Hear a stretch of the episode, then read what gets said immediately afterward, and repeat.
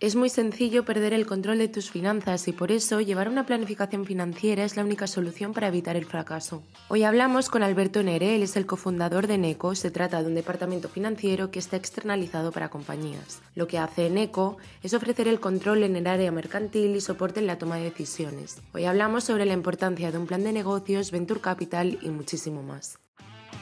Bienvenidos al podcast de e-commerce. La herramienta que necesitas para hacer crecer tu negocio. Aprende de la mano de expertos del sector e-commerce y escucha las historias de grandes emprendedores. Hola a todos, bienvenidos un día más al podcast de e-commerce. Hoy estamos Guillem y yo y entrevistaremos a Alberto Enere. Él es el fundador de Neco, así que bienvenido Alberto, ¿cómo estás? Muy buenas, muchas gracias, muy bien. Bienvenido. Bueno, pues Alberto, antes de empezar, sé que nos gustaría que nos contaras un poquito acerca de ti, tu perfil profesional y también tus inicios como, como emprendedor. Vale, perfecto. No, em, pues yo empecé, bueno, estudié, estudié Administración y Dirección de Empresas, acabé la carrera en, en, Estados Unidos y la verdad es que, bueno, me interesaba bastante el tema de, de, emprendeduría, Venture Capital desde que, desde que estuve allí. Y cuando acabé la carrera me puse, me puse a trabajar en, en un fondo que se llama Inverready, que es de, de, Venture Capital, donde se invierten principalmente en compañías de, de tecnología. Estuve ahí bastantes, bastantes años, eh, llevando toda la parte de análisis de proyectos y luego también todo lo que es el, el seguimiento de dichos proyectos, ¿no? Para intentar hacerlos crecer y posteriormente la, la venta de, de, la compañía para poder reportar beneficios al fondo. Y nada, y es donde, bueno, al cabo de unos cuantos años, pues ya también buscando un poco algo diferente, crecimiento profesional y, personal, decidí por mi parte pues, pues empezar a, a emprender y, y, montármelo por, por mi cuenta y fundar en Eco que eso ya hace pues casi o con más de cuatro años. No nos olvidemos, eh, tengo tu LinkedIn abierto, de...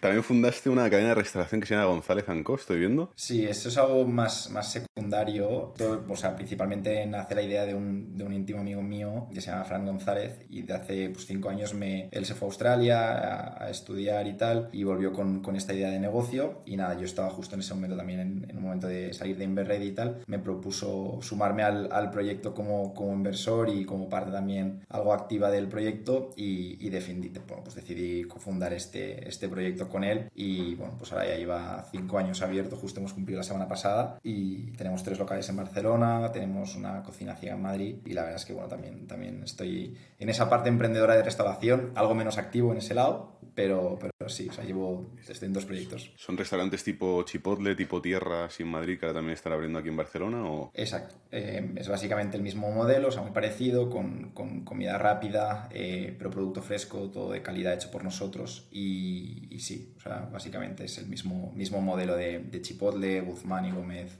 eh, Tierra Burrito son, son muy similares. Sí. Y Alberto, hablemos un poco sobre NECO. ¿Qué es exactamente para que también la audiencia se ponga un poco en, en contexto? ¿Qué es y qué hacéis? Sí, o sea, básicamente eh, todo nació pues, eh, a raíz de estar en Inverready ¿no? Y, y, ver un poco en las compañías que nosotros invertíamos pues, cuál era un poco la, las necesidades que tenían. ¿no? Y básicamente en, en, varias ocasiones me encontré de bueno, pues que te venía el emprendedor en el cual ya habías invertido un, una cantidad de dinero y pues que la compañía estaba creciendo y tal, y que de repente pues por una mala planificación financiera por un cierto descontrol o por incluso ciertamente pues dejar ese, esa parte más, más de lado y centrarse más en producto, centrarse más en marketing y en el propio crecimiento de la compañía, pues de repente quizás te venían y te decían, oye, que este mes que viene no podemos pagar las nóminas o necesitamos financiación bancaria, necesitamos algún tipo de financiación porque, porque nos quedamos sin caja ya. Y esa falta como de, de control y de, y de previsión es lo que pues, en varias ocasiones me, me, pasó con varias compañías y decidí pues, tratar de montar algún, algún sistema de, de, control para estas empresas. ¿no? Entonces, básicamente nació como, como una herramienta de reporting en la que pues, nosotros lo que hacíamos era introducir toda la información financiera de la compañía, preparar el plan de negocio y pues entonces reportar al, al equipo directivo pues, todas las métricas, rentabilidad, cash flow, etcétera, para poder tomar decisiones. Eso es como empezó.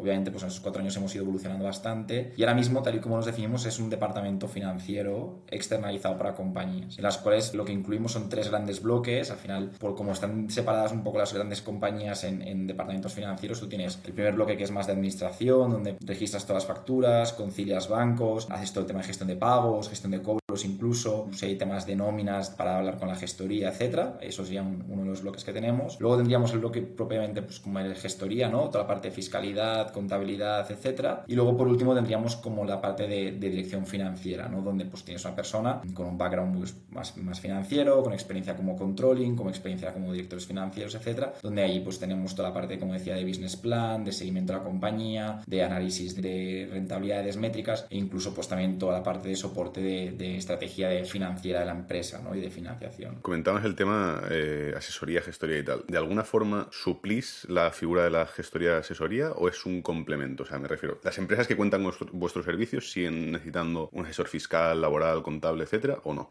A día de hoy sí. O sea, al final todo el, bloque financiero es como un, como un flujo de información. Empieza todo en la parte de administración y acaba en la parte de dirección financiera o reporting, ¿no? En el del medio tenemos la parte de gestoría, que a día de hoy, de momento, no tenemos, no tenemos cubierto. O sea, a día de hoy trabajamos con varias gestorías o incluso con la propia gestoría del cliente que esté trabajando en el momento que viene a trabajar con nosotros, pero sí que estamos trabajando para intentar incluir este, este bloque eh, internamente para poder tener todo el flujo de información nosotros controlado y que toda la información fluya de forma pues, más eficiente, más rápido y que también tenga un proceso de, de calidad mayor. ¿no? Entonces, a día de hoy no, no suplimos a las gestorías, sí que le añadimos como dos capas de valor añadido, una por encima y la otra por debajo. Entonces, a las gestorías lo que les hacemos es que facilitamos muchísimo la información para tratar de contabilizar, de hecho es, prácticamente inmediato. Toda la contabilización de facturas, bancos, tickets, todo va prácticamente inmediato con el sistema que tenemos de, introducción nuestro de administración. Y luego toda la parte por encima de después de la gestoría de business plan, rentabilidad, métricas, cash flow, reuniones con el equipo, etc.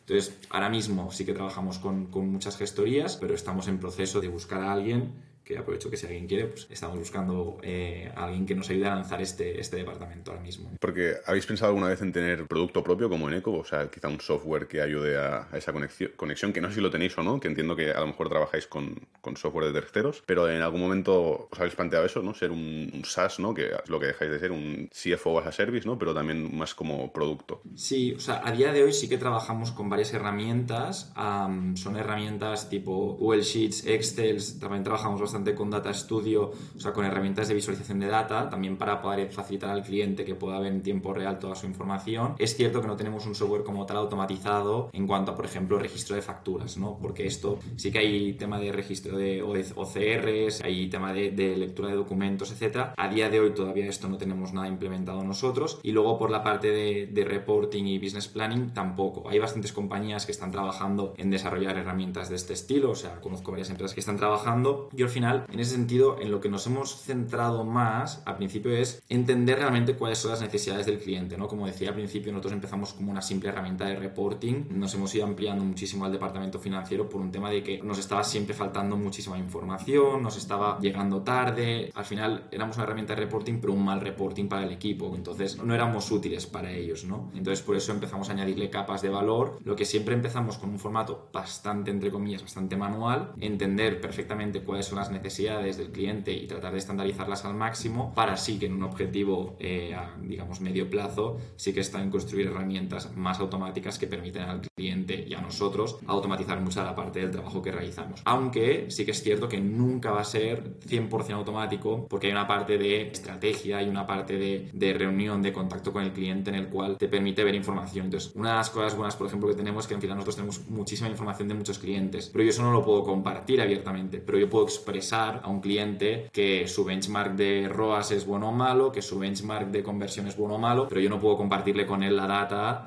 de un cliente que se llama A con el cliente que se llama B, ¿no? Eso por muy automático que esté y lo tengamos, no lo podemos compartir. Por lo tanto, la única forma de hacerlo es de viva voz, ¿no? En ese sentido. Sí que estamos en ello y queremos trabajar hacia ese sentido porque al final creo que la automatización es algo muy bueno, pero nunca vamos a dejar esa parte de, de soporte personal, digamos, con el cliente. De hecho, es una de las cosas que más me gusta a mí. Y Alberto, ¿de qué cliente hablamos? ¿Cuál es el perfil de, de clientes que tiene Eco y a quién, nos va, a quién nos dirigís? Tenemos como tres categorías diferentes de clientes. Hasta el día de hoy no nos hemos cerrado por eso a, ningún tipo de, empresa. Al final nos da bastante igual pues que la, tipología sea pues una compañía de tecnología, una compañía biotech. al final las necesidades pueden ser diferentes. Nosotros a día de hoy, para categorizarlo un poco como tenemos, son clientes de e-commerce en el cual pues la mayoría trabajan con Shopify, entonces pues ya tenemos un sistema de extracción de ventas, tenemos un sistema de cálculo de COGS, un sistema de cálculo de transportes, etcétera, donde ahí también tenemos mucho benchmark. Luego tendríamos más la compañía de tipo tecnología, no son compañías que se dedican a e-commerce, sino que venden más tipo SaaS, producto de licencias de software, cosas de este estilo, o que incluso pues las ventas son mucho más bajas y son compañías que necesitan de bastantes rondas de financiación para ir creciendo y mucho perfil techie para crecer, en el cual pues también damos mucho soporte en la parte de rondas de financiación, con Venture Capital y tal, por un poco mi experiencia previa en este mundo. Y luego por último tendríamos también compañías tipo más consultoras, compañías de servicios, a las cuales pues evidentemente son, la, la gran mayoría son como self-employment, os han montado pues prácticamente sin financiación y tal, pero que sí que requieren de cierto orden en el departamento financiero, ¿no? Entonces son compañías pues quizás entre dos, tres socios se lo han montado, han empezado con relativamente poco capital, han empezado a crecer, a crecer, a crecer, tienen ventas, tienen servicios y pues lo que buscan aquí es un poco pues estandarizar rentabilidades de horas por persona, ver ratios de capacidad y, luego también toda la parte de estrategia de, financiación con bancos, etcétera. Entonces tenemos como ese tres perfiles de clientes. No es que los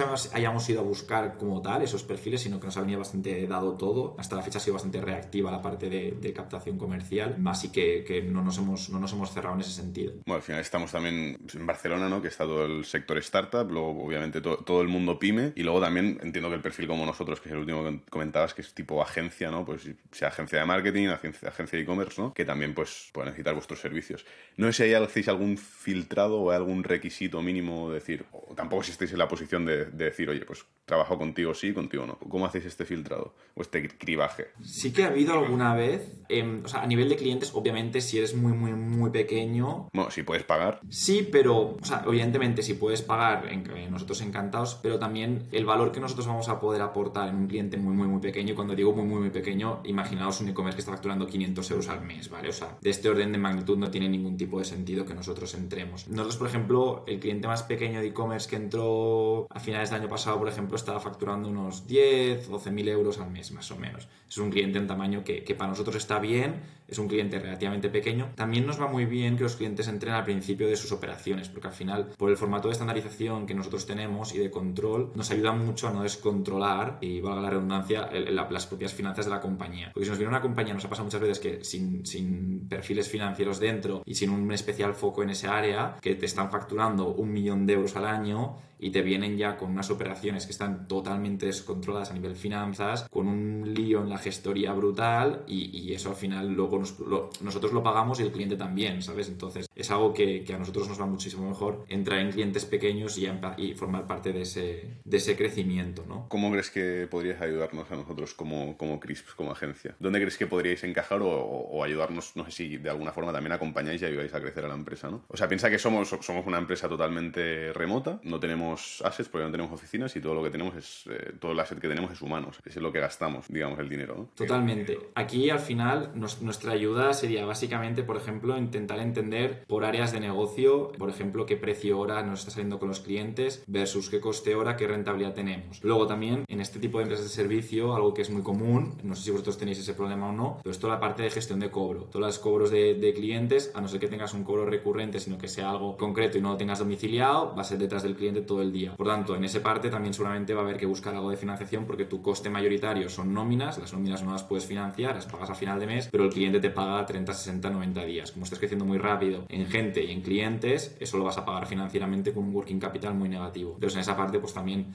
ese soporte de, búsqueda de un producto financiero que se adecue a la compañía, que pueda tener unas condiciones adecuadas para poder crecer y que no impliquen en ciertas tensiones de, tesorería. Y a entender muy bien realmente, al final luego nosotros, una de las cosas que yo siempre digo es, no es que nosotros seamos mejores que un director financiero in-house, ni mucho menos, o sea, para, para, nada somos mejores que eso. De hecho, nuestra dedicación obviamente va a ser menor, también lo es menor el fee, ¿no? O el coste para la empresa. Pero tenemos una cosa muy buena que el director financiero in-house no tiene, y es que nosotros tenemos mucho benchmark. Nosotros tenemos muchísima información de muchas compañías, tanto en precios de ratios por hora, tanto en precios de, como decía antes, en e-commerce que puedes comprar 20.000 métricas, como si te pones en compañías de, de esas, pues valoraciones para rondas, etcétera, ¿no? Y esa parte, pues a la hora de ir a negociar con un banco, a la hora de negociar gestión de cobro de clientes, a la hora de ver qué, qué margen por hora tenemos por empleado, qué ratios de capacidad, permite mucho el analizar dónde está la compañía o no. Y luego también, pues por ejemplo, en el caso de, de, querer crecer, ¿no? Vale, pues cuántos perfiles podemos meter. Con eso, qué volumen de crecimiento hemos de tener en cuanto a clientes. Es asumible, no es asumible hacer escenarios, todo esto. Algo que nos pasó mucho el año pasado es, por ejemplo, trabajar muchísimo con escenarios por, por la situación de, de, pandemia, ¿no? Y entonces en eso, pues te permite tener muchísima flexibilidad y mucha rapidez y agilidad a la hora de tomar decisiones. Porque hasta qué punto os involucráis vosotros, imagínate, un cliente quiere pedir un crédito a un banco, o sea, ayudáis a vosotros al cliente a ir al banco a, a pelear ese crédito. Vamos nosotros,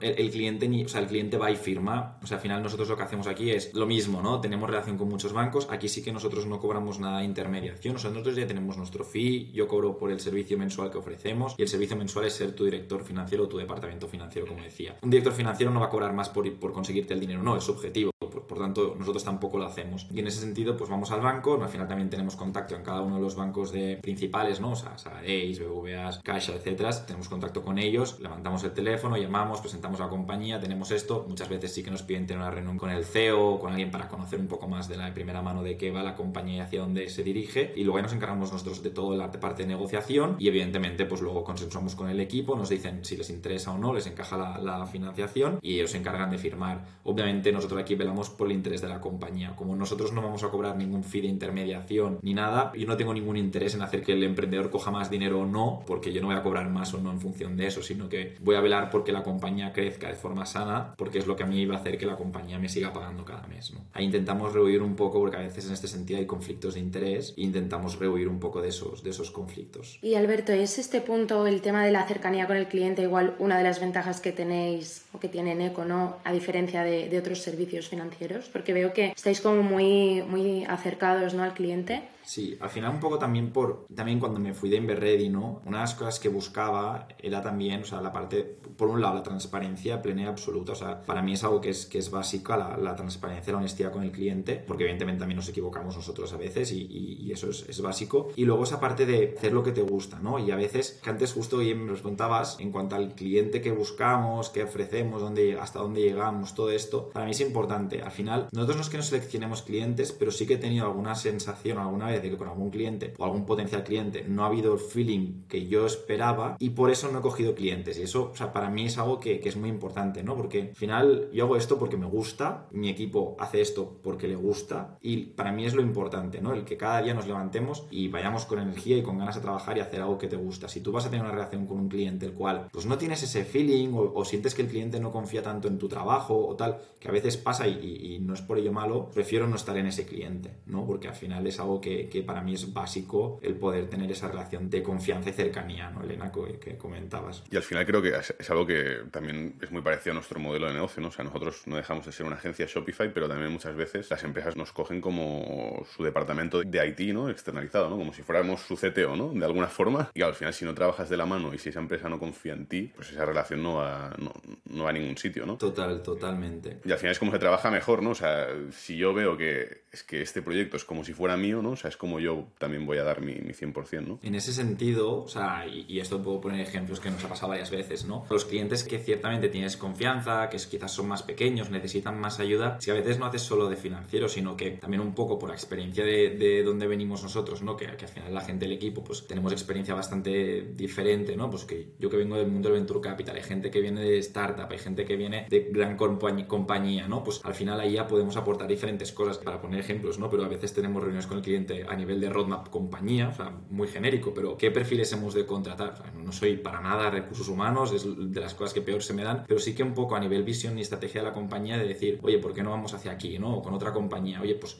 sentarnos con la empresa de marketing que esté gestionando o con el equipo de marketing si lo llevan in-house, sentarnos con ellos y analizarles los ROAS, decirles, oye, aquí está pasando algo, ¿por qué no metemos más dinero por aquí? ¿Por qué no metemos menos dinero por allá? Y al final nosotros desde finanzas lo que podemos hacer es coger y decir, oye, tu ROAS es malo, cámbialo, ¿no? Pero pues no, vamos un poco más allá y tratamos de ver por qué, qué ha pasado y reunirnos con los diferentes estatus de la, de la compañía para poder ayudarles a tomar decisiones y a, y a, cambiar. Y hay algunas que nos dejan meternos hasta la cocina, o sea... Eso es lo bonito. No lo cobramos porque al final el fee es mismo y no lo cobramos y no pretendo, pero es esa sensación de que confían en ti, ¿no? Y, y que te permiten crecer con ellos y, bueno, es que para mí es espectacular. Como si fueras parte del equipo. Totalmente, totalmente. Y eso es lo que a mí me gusta. No, no, no podemos estar más de acuerdo y ya te digo, o sea, se asemeja muchísimo tanto el, los valores un poco de transparencia, de cercanía, de, etcétera, que al final también creo que es un poco, un poco el éxito de, de Chris como agencia, ¿no? Se asemeja totalmente a lo de Neko y creo que es lo que la gente echa un poco en falta, ¿no? O sea, como que se han convertido un poco fríos, ¿no? Pues sí, un SaaS, vale, lo utilizo. ¿Quién hay detrás? Un, un servicio de ticketing, ¿no? Pero al final no, no, tratas con esa persona, ¿no? La, la, comunicación. También es verdad que el COVID no, no ha ayudado pues, por el hecho de estar aquí en una pantalla pues, y, y no tener ese contacto físico, pues es, es, mucho más complicado. Y si os sirve, yo tengo algunos clientes a los cuales no he visto en persona todavía. ¿Cuántos de nuestros clientes crees que hemos visto en persona? pocos, ¿no? También. Muy pocos, muy pocos. Te diría que si son 100, igual hemos visto a 5. Yo la gran mayoría, por suerte, sí que los conozco en persona pero, pero sí que es cierto que ha habido algunos que han entrado con, con, la pandemia y no los conozco en persona. Me parece algo sorprendente, no era algo que, que, era para mí impensable antes, pero al final eso no hace que tengas menos cercanía, yo creo. O sea, al final es un tema de cómo tú lo trabajas, cómo tú lo transmites. Nosotros, por ejemplo, algo que hacemos es mínimo, mínimo, mínimo, tenemos dos reuniones cada mes con el cliente. Y eso es algo que para mí es básico, ¿no? Hay gente que al final tú estás trabajando, estás haciendo un servicio, pero no a veces no solo es hacer ese servicio, sino también esa relación con el cliente, ¿no? Y es, es muy importante. Y de hecho, obviamente, pues somos, somos equipo vamos creciendo, vamos creciendo en clientes, en personas y tal, pero yo siempre intento estar en muchas reuniones, intento también estar encima con el cliente y que siempre tengan esa, esa parte de que están totalmente amparados ¿no? en, ese sentido. Mencionabas la parte de, de, equipo. ¿Qué perfiles hay dentro de Eneco? Aparte de, obviamente, analistas financieros, etcétera, etcétera, ¿no? ¿Quién, lo forma? O sea, somos ocho personas ahora, a día de hoy. Estamos, como decía antes, estamos mirando también para incorporar la parte de, de gestoría contabilidad, con lo cual ahí pues, sería un perfil más de contable fiscal y, y luego tenemos como pues, pues, dos grandes bloques, ¿no? Tenemos una parte que es más la, la que decía de tema de administración, donde son gente que, que tiene experiencia en, en, temas administrativos contables, o sea, no, no, no, va tanto hacia office manager, sino que va más hacia contabilidad, ¿vale? Gente que tiene experiencia en cómo registrar facturas, temas de IVA, o sea, que tiene pleno conocimiento de, de, contabilidad, eso por un lado, y luego tenemos un perfil de más de dirección financiera, ¿no? Que como decía, pues son gente que tiene relación con el mundo startup, que tiene relación con gran corporate, viene de controlling finanzas en grandes compañías, y esos son un poco los dos, los dos perfiles que, que a día de hoy, por resumir un poco, tenemos. ¿Son perfiles senior o no necesariamente? No, de hecho, eh, o sea, estamos todos entre 22, bueno, hay una persona que es más joven, que tiene 20, acaba la carrera ahora 22, y el resto estamos todos alrededor de los 30 más o menos. Y Alberto, antes comentabas que bueno, a veces trabajáis, ¿no? Podéis ayudar a una empresa pues igual en el departamento de marketing, no necesariamente en, pensando ya en la contabilidad. ¿Cómo ayudaríais a una empresa que tiene una tienda online, a un e-commerce? Básicamente lo que, lo que hacemos, ¿no? Y, y nuestro foco y core, eh, si, no, si no quieren más cosas o, o en una reunión no se, da, no se prestan a, a, a, algo más, básicamente nosotros lo que hacemos es primero conectar con, con Shopify para, para ver exactamente todo lo que está viendo a nivel de ventas, todo el volumen que tiene, etcétera. También hay un tema muy importante hasta, hasta día de hoy del tema de regulación por parte europea, con el tema de los IVAs, el Brexit de UK, el tema de Estados Unidos, etcétera, pues es un tema un poco peliagudo, que a veces las gestorías no saben cómo, cómo tratar. Ese sería una, una parte de ayuda. Luego toda la parte de costes, analizar todos los costes. Algo que también es importante es que la gran mayoría que venden tiendas online son producto propio, ¿no? O sea, entonces cuando tienes producto propio, por mucho que tú compres hoy, lo vas a vender en varios meses, ahí hay varios temas a, tratar, ¿no? Uno es cómo te financias esas compras, qué margen real tienes sobre esas compras, qué costes de transporte estás teniendo, porque luego también los transportes no van siempre en el mismo mes. Toda esa parte de provisionar, ver exactamente cuál es tu margen real y luego compararlo con las otras tiendas online, etcétera, eh, con productos comparables, pues creo que es algo que, que, podemos aportar bastante, bastante valor. Y luego, pues en función de la situación de cada compañía, hay compañías que se autofinancian desde el primer mes porque tienen unas ventas espectaculares, un producto que funciona, que pueden que inviertan muy poco dinero en marketing y les sale el margen. Y hay otras, pues que por el contrario, pues tienen que buscar formas de financiar el producto y el crecimiento de la compañía. Entonces, pues hay que buscar ahí qué, qué, vías tienes, si una parte es vía proveedores, otra vía es parte confirming de proveedores, otra parte vía pólizas o incluso con rondas de financiación de capital para poder crecer. Mencionabas que conectáis con su Shopify. ¿Solo trabajáis con clientes que tienen Shopify? A día de hoy no, o sea, trabajamos con clientes que tienen Shopify, trabajamos con clientes que venden a través de Amazon Marketplace, eh, alguno que sí que he trabajado con WooCommerce, aunque ahora todo lo que tenemos es Shopify principalmente. Y Alberto, la, la tarea, bueno, todas las tareas ¿no? que has comentado, que, que no son pocas, ¿esto se trabaja conjuntamente con el cliente o el cliente puede desentenderse totalmente de esta parte del negocio y poder centrarse en otra? Sí, todo lo que es la parte más de back office, o sea, toda la parte de trabajar todo esto, nos encargamos nosotros, el cliente lo delega y, se desentiende por completo. Sí que es cierto que hay una primera fase de onboarding donde nosotros necesitamos tener todos los accesos a la información del cliente para poder ir descargando toda la información y poder generar todo eso que, luego, esos análisis que luego les podemos plantear al cliente. Luego sí que en una fase o en una parte de, del propio recorrido del mes, las reuniones seguimiento y tal, pues ahí sí que evidentemente involucramos al cliente para que pueda tener toda la información sobre, sobre su compañía. Pero en toda la parte de accesos a bancos, toda la parte de saber cómo van las ventas, etcétera, tenemos generados unos, unos dashboards automáticos a través de, Shopify, que ya no solo tienes la, la, la, parte de venta de Shopify, sino que tienes muchas otras patas que puedes sacar información, porque en Shopify evidentemente le puedes poner los costes de producto, le puedes poner los costes de transporte, puedes poner muchísimas cosas, pero sí que te falta la parte de estructuras, ¿no? De nóminas, de ciertas cosas que te añaden ese plus de valor para saber realmente cuál es tu margen final y resultado total de la, de la compañía mes a mes semana a semana o día a día, ¿no? Y eso es algo que también nosotros ayudamos a, a, entender al cliente. Con el acceso a tantísima información como tenéis, entiendo que legalmente tenéis que estar bien, bien cubiertos, ¿no? No sé si, obviamente entiendo que hay NDAs por ahí, por todos sitios, pero... O sea, nosotros, sí, nosotros tenemos firmados un, un contrato marco con, con, todos los clientes, evidentemente, en el que, en el que por supuesto, hay una, una, plena confidencialidad. También a nivel empleados, yo también me cubro en ese, en ese sentido con todos los empleados. O sea, eso está bastante, bastante bien, bastante bien controlado y regulado de cara a no tener ningún trasvase de, de, información entre, entre clientes. De hecho, o sea, no trabajamos con cuentas propias, sino que trabajamos con cuentas de cliente, por tanto, los mails no se pueden cruzar, o sea, hay bastante, bastantes cosas que, que evitamos el cruce de información para no tener problemas. ¿La gente es reacia a dar según qué información o no os encontráis con este problema? Es bastante abierta. A nivel de información, o sea, nosotros para que tengáis una idea, eh, sacamos para todo el de esto, o sea, obviamente los conectores de Shopify si es un e-commerce, luego también trabajamos, o sea, tenemos acceso con un mail del propio cliente en el cual pues nosotros nos conectamos, que, que sería pues, un, admin, un accounting, etcétera, que siempre es del cliente porque pues en algún momento si el cliente quiere dejar de prestar el servicio con nosotros, pues la cuenta es suya y puede en cualquier momento tener toda esa información. Y luego todo lo que son conectores de plataformas para descarga de facturas, véase pues los Amazons, todo cualquier SaaS que tenga la compañía contratada, etcétera. Y luego por último el tema más delicado de todos, que es el bancario, ¿no? El bancario, que sería como el más peliagudo, aquí estamos bastante cubiertos, todos los bancos lo tienen bastante bien planteado. Nosotros básicamente aquí lo que hacemos es sacamos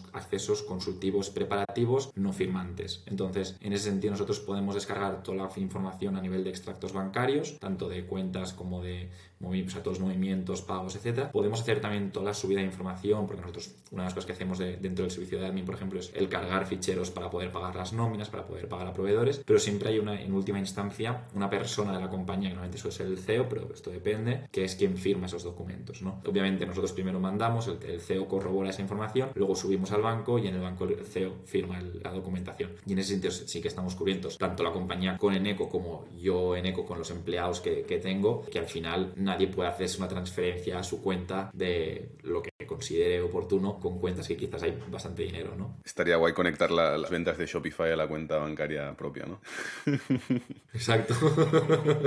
sí, pero sería, con, con ciertos clientes sería una, algo muy bueno. Ya puedo estar buscando un, un, billete de avión y irme bien lejos y desaparecer y cambiarme la cara porque... No, pues es algo que, que sí que hay que tener mucho cuidado. Eh, de hecho, alguna vez el cliente me ha dicho, no, no, quiero que firmes tú y yo me niego en rotundo porque nunca se sabe. Al final hay un tema ahí muy importante de responsabilidades y nosotros nunca vamos a tener acceso firmante a, a las cuentas. ¿Cómo llegáis a esto? O sea, está mirando un poco la, la cartera de clientes, ¿no? O sea, clientes que, pues, que también son clientes en, en común, algunos de ellos, ¿no? Sí, sí, bastantes. y digo, ¿cómo empezasteis, no? ¿Cómo os disteis a conocer? ¿Cómo al final se trata de construir una relación de confianza? O sea, como estamos hablando, tenéis acceso a toda la información de ese cliente. ¿Cómo llegáis a construir esa, bueno, no sé, ese nombre o esa, ese poder hacer que la gente confíe en vosotros? O sea, entiendo que no sé si hacéis outbound o vais a buscar los clientes o, o viene todo a vosotros. ¿O cuál fue la puerta de, de, de entrada? O sea, todo empezó con, a, a nivel de InverReady. O sea, cuando yo empecé a plantearlo, evidentemente, pues traté de contactar con algún, con algún cliente a través de, bueno, InverReady tiene una plataforma de crowdfunding que se llama anteriormente de CrowdAngel, ya se llama Dozen Investments, eh, a los cuales pues conozco muy bien. Invertían en bastantes compañías en fases más early que, que incluso InverReady, ¿no? Entonces, sí que cuando me fui, pues me pasaron un cliente y luego a través de, de una aceleradora que se llama Connector, pues también me llegó otro cliente, ¿no? Y empecé con esos dos. Y a raíz de eso, o sea, todo ha sido boca a oreja, todo, todo, todo el mundo ha sido en plan de pues recomendaciones de propios clientes. Sí que es cierto que esos otros clientes, pues a día de hoy ya no, ya no, la compañía ya no sigue, no sigue viva, pero bueno, ha sido a raíz de pues tener cierta relación con clientes, una buena relación con ellos y, y que te vayan recomendando y todo ha sido por recomendación propia. O sea, no ha habido ningún cliente que no haya venido recomendado por alguien que sea cliente o inversor de algún cliente o al final hay un ecosistema muy grande dentro de cada compañía, ¿no? Al final tú tienes una compañía tiene inversores, una compañía tiene clientes, una compañía tiene proveedores. Y todos esos stakeholders que tú tienes alrededor suelen ser compañías también, ¿no? Entonces, por ese lado, si tú tienes contacto a, pues, la parte comercial, al CEO, al CMO, quien sea, siempre te pueden ir eh, recomendando. Entonces, sí que es cierto que hasta el día de hoy, y lo digo abiertamente, nuestra web no, no es nada del otro mundo, más bien todo lo contrario. No hemos trabajado para nada el tema de posicionamiento, no hemos trabajado para nada el tema ni, ni de lanzar podcast, ni de blog, newsletters, nada, nada, nada de todo esto. Al final también algo que, por ejemplo, tenemos que tenemos mucha data, podríamos mandar muchísimos informes a nivel data oculta, ¿no? De, oye, pues con benchmarks y tal que sean súper interesantes, pero hasta el día de hoy no hemos trabajado nada de todo esto. También es cierto porque al final ha habido mucho cambio, ha habido, ha habido mucho crecimiento dentro de la compañía y es algo pues que es difícil, ¿no? Y cuando, cuando estás montando un proyecto, llevamos cuatro años, pero nosotros empezamos el COVID siendo cuatro personas, ahora mismo somos ocho, de las cuales solo dos seguimos desde el COVID, ¿no? O sea, ha habido un cambio bastante radical en compañía. Entonces, estamos teniendo una, una experiencia de crecimiento muy rápido y por eso también hay que ir con un poco cuidado y no hemos ido tampoco a, a buscar esa parte de, de, clientes más proactiva por parte nuestra, sino solo todo bastante reactivo. Y también porque al final, como entre todos son relación entre ellos y tal, yo he llegado a tener barbacoas con, con los clientes porque al final también son como mis amigos, ¿no? En muchos casos, la gran mayoría son gente de una edad cercana a nosotros, tal, con lo cual también acabas entablando esa, esa relación más de amistad fuera de lo profesional. Y al final lo, lo, lo bueno que, que también tenéis, ¿no? Es que podéis medir un poco esa recurrencia, ¿no? O sea, sabéis que si tenéis 20 clientes este mes, el mes que viene, como mucho tendréis 18 o 19, que no os van a caer 3 o 4. Y os permite, de, alguna forma, crecer con seguridad, ¿no? Somos full, full recurrentes. O sea, de hecho, sí que me proponen plan, o sea, lo, lo, más recurrente es hay como tres servicios dentro de finanzas que a veces la gente te confunde, ¿no? Pues lo que tenemos nosotros a nivel de departamento financiero. Luego tienes el típico que quiere pues, levantar una ronda de capital exclusivamente. Y luego tienes el típico que necesita, pues, para un ENISA o para ir a ver a inversores o para lo que sea, necesita hacer un plan de negocio, Sí que es cierto que en momentos puntuales pues lo hemos ido haciendo y no digo que no, pero sí que tenemos muchísimo foco en la parte de departamento financiero. Lo de la ronda sí que te digo que no, o sea, eso no lo hacemos porque al final ahí el único fee que habría es el de intermediación y es con el que no, no de esto, no trabajamos nosotros a día de hoy y que creo que tampoco trabajaremos en el, en el futuro. Y la parte de business plan pues es algo que al final a nosotros nos cuesta muchísimo esfuerzo de hacer y la percepción que tiene el cliente con el resultado final de algo que es one shot, que no va a ser recurrente, que no se va a actualizar, es algo que queda un poco como en el olvido y tampoco tiene tanto valor para ellos. Entonces yo le cobrar mucho y para el cliente es muy caro y percibe poco o relativamente poco valor, ¿no? Entonces, es esa parte que, nos cuesta un poco. En cambio, la parte de departamento financiero es lo que tú justo dices, ¿no? Y que tienes una recurrencia espectacular. Para mí, la previsión de, las ventas, sabes que este año, pues quizás me equivoco de, de 2.000 euros, ¿no? En, en, en, la previsión de ventas, pero es porque al final es, es eso, ¿no? Que tienes una recurrencia brutal, mantenemos muchísimo al cliente, o sea, como te decía, ¿no? Tenemos clientes que facturan, pues ahora mismo quizás 30, 40 mil euros al mes y tenemos clientes que facturan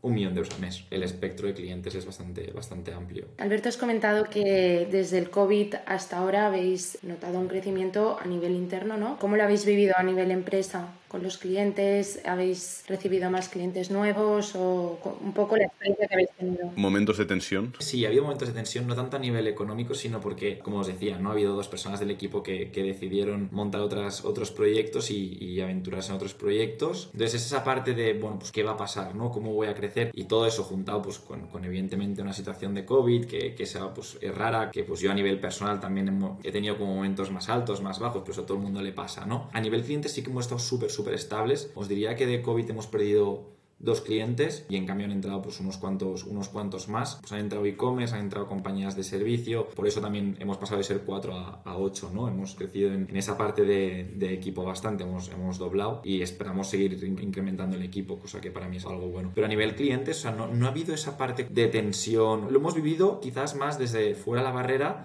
en nombre del cliente, ¿no? Hubo muchísima tensión los primeros tres meses con todos los ICOs, la financiación, que parecía que si no la aplicabas te quedabas fuera y era como corre, corre. Y fueron tres meses, pero brutales de trabajo. Luego quizás se calmó un poco, luego volvió otra vez de ostras, que parece que vuelve, hay ciertas tensiones. Clientes, como decía, ¿no? Pues ya habéis comentado el tema de González, pero clientes de restauración, clientes de e-commerce, cada uno es diferente, ¿no? Si tienes una tienda no tiene nada que ver con si eres un e-commerce y, las ventas se te han multiplicado por tres, porque al final los e-commerce aquí vosotros lo, lo habéis vivido perfectamente de los e-commerce ha sido espectacular con el COVID. Todo el crecimiento que ha habido ha sido, ha sido brutal. No hemos tenido esa parte de tensión, sí que en algún cliente, pues evidentemente se ha habido más, más, más afectado y sí que alguno ha cerrado, obviamente, y eso pues es una lástima. Pero la verdad es que hemos controlado bastante bien esa, esa parte de tensiones, la, la, búsqueda de financiación para todos los clientes, bueno, el, el, prepararnos un poco, ¿no? Tanto en escenarios como tal, pero diría que el 100% de nuestros clientes a día de hoy están creciendo. El momento ERTES también, que no sé si entiendo que sí que aplicaría a alguno de los clientes, pero también entiendo que es una, una locura, ¿no? Y... Fue una locura. Luego, hay gente que, que, luego también había gente que podía aplicar, gente que no podía aplicar, gente que quería igualmente. O sea, aquí ha habido, ha, habido mil, mil guerras, lo de los psicos, o todo. todo. Hubo mucha tensión generalizada, pero por una parte de, de duda, ¿no? Y de, y de no saber qué va a pasar a, a seis meses, a doce meses. Eso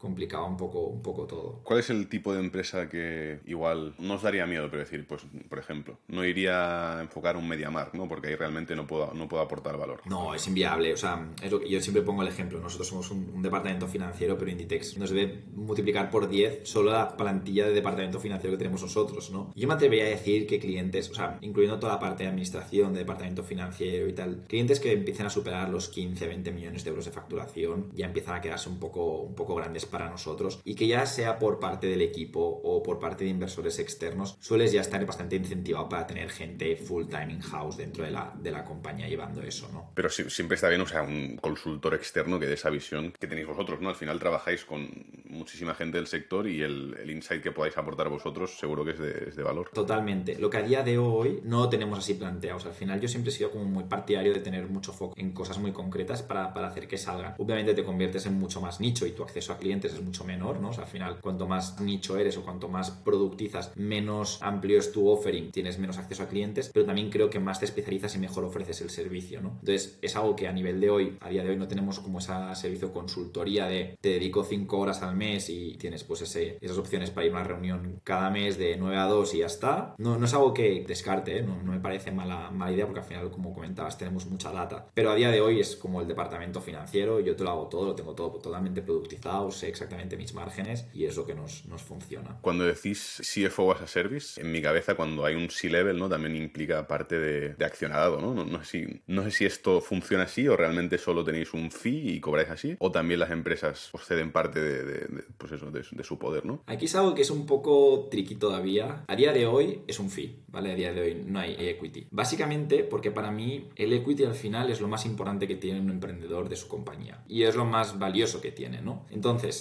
obviamente nosotros al entrar en una compañía primero te han de probar, ¿no? Y, han de ver que, funciona. Eso, eso está claro. Y siempre mi discurso en cuanto a la venta siempre ha sido de que es como un plug and play, ¿no? Que tú llegas, tú ofreces un servicio, tú pagas por ese servicio, evidentemente tiene un, un margen, o sea, eso has de ser consciente. Y luego, cuando tú pues, o creces o directamente la compañía no funciona, pues dejas el servicio, ¿no? Y ahí ya está, está totalmente limpio y en, tú el mes anterior me dices, Alberto, que, que, estamos creciendo mucho, voy a contratar a alguien full time, oye, pues perfecto, te ayudo, te cobra un mes, un mes más y hacemos todo el, el, onboarding de la nueva persona y ya está, ¿no? Es algo que evidentemente a nivel de rentabilidad para nosotros, si también formamos parte de la compañía, estamos en el, un poco también en el día a día, en esa parte que comentaba, ¿no? Que nos metemos en el roadmap, nos metemos en, con relación con el equipo de marketing, nos metemos en producto quizás mucho menos, pero en, oye, pues quizás yo contrataría un perfil de aquí, un perfil de allá, sí que es algo que creo que a medio plazo puede tener sentido el tener cierta valorización en equity, ¿no? El tener un pequeño porcentaje, sí que creo que es algo que puede tener sentido. Lo que sí que se me ha planteado varias veces